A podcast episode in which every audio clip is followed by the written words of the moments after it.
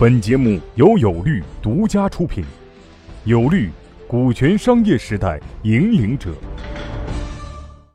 各位小伙伴，大家晚上好。有律或者说我本人为什么要做这样一个案例的直播？那么我其实是把它咨询式的直播，也就是说，我或者我的团队或者有律做了很多。创业项目的股权，包括股权架构设计，包括融资，包括法律等等各种各样的一些服务，做过一些音频的课程，比如说决胜时代，确实也有很多小伙伴也听过我们那个音频的课程。但是呢，我还是发现，实际上我们完全是可以把我们在工作过程中或者在服务创业项目过程中一些真实的案例拿出来分享给大家，那么让大家从别人的真实的案例里面去学习到更多的实践性的知识。而这个知识呢，并不是一个学术的观点，不是一个学术的方法，它是实践中真实发生的，需要我们直接去面对、需要去解决这样的一些案例。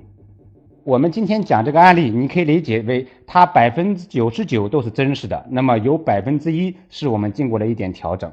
OK，那么我们就讲今天这样一个案例。这个案例呢，我们把它叫做双重股权困境的项目。通过股权设计或者法律的方式，怎么帮助这个案例最终解决了他的问题？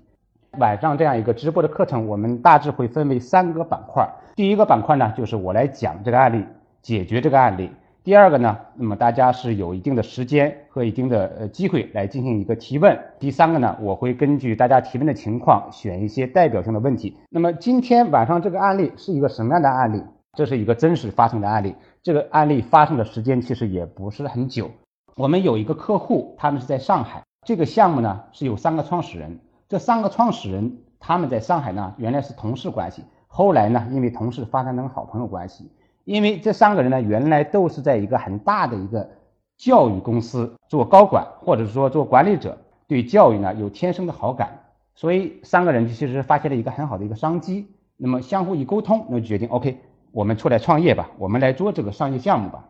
因此，他们三个人就是一拍即合，成立了一家教育公司，开始做这个项目。在公司里面，那么我们把它分为甲、乙、丙三人。甲呢占股百分之八十，乙呢占百分之十，丙方占百分之十。从这样一个股权结构来说，如果您听过我的音频的课程或者我其他的课程，你会说王律师，其实这个股权结构很好啊，为什么还会有问题呢？OK，我们往下听。这个项目成立之后，发展的也很好，所以。半年左右的时间，其实他们就拿到了一个投资，但是这个投资也具有一定的特殊性，就是他们身边的四个好朋友觉得 OK 这个项目很有发展前景，所以跟他们沟通了一下，就分别一人出资五十万投入到他们的公司来里面去，那么相当于他们一共拿到了两百万的融资。他们把钱都拿到账上之后，换句话说，这四个投资人资的五十万都打到了公司账上之后，他们其实没有签什么法律文件。所以你会觉得王律师，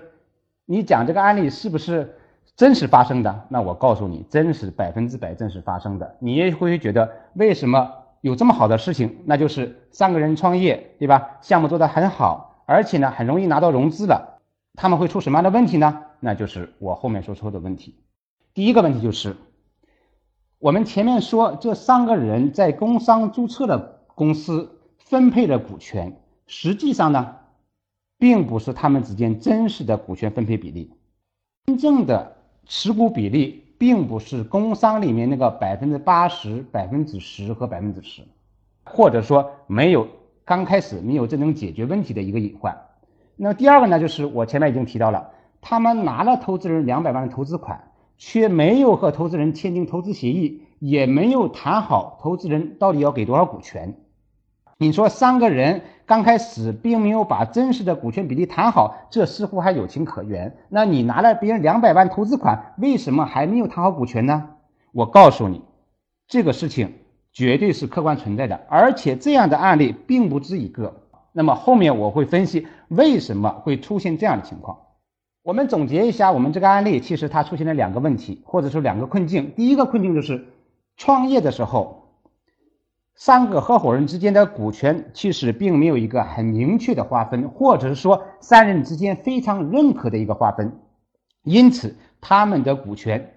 出现了问题。第二个呢，就是说他们跟投资人之间也没有一个非常好的一个说法，或者有一个书面的协议来说，OK，因为这样的隐患存在，那么大致项目超过半年，三个投资人之间因为项目的发展方向问题以及对这个仓值的问题发生了纠纷，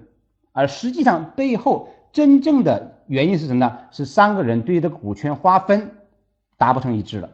没有一个人全心全意在做这公司了，手下的员工看老板是这个状态，那其实斗志也不强了，公司已陷入这样一个停滞的状态。投资人看在眼里也觉得不踏实了，就问说：“OK，你们这个事情能不能解决掉？如果你这个事情解决不掉，多长时间之内你需要把我的投资款还给我？”